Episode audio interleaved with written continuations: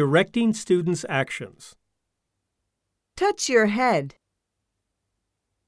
Lift your thumbs. Look up at the ceiling. Close your eyes. Turn your desk and chair around. Tap your partner's right shoulder. Pat your partner on the right shoulder. Clap your hands.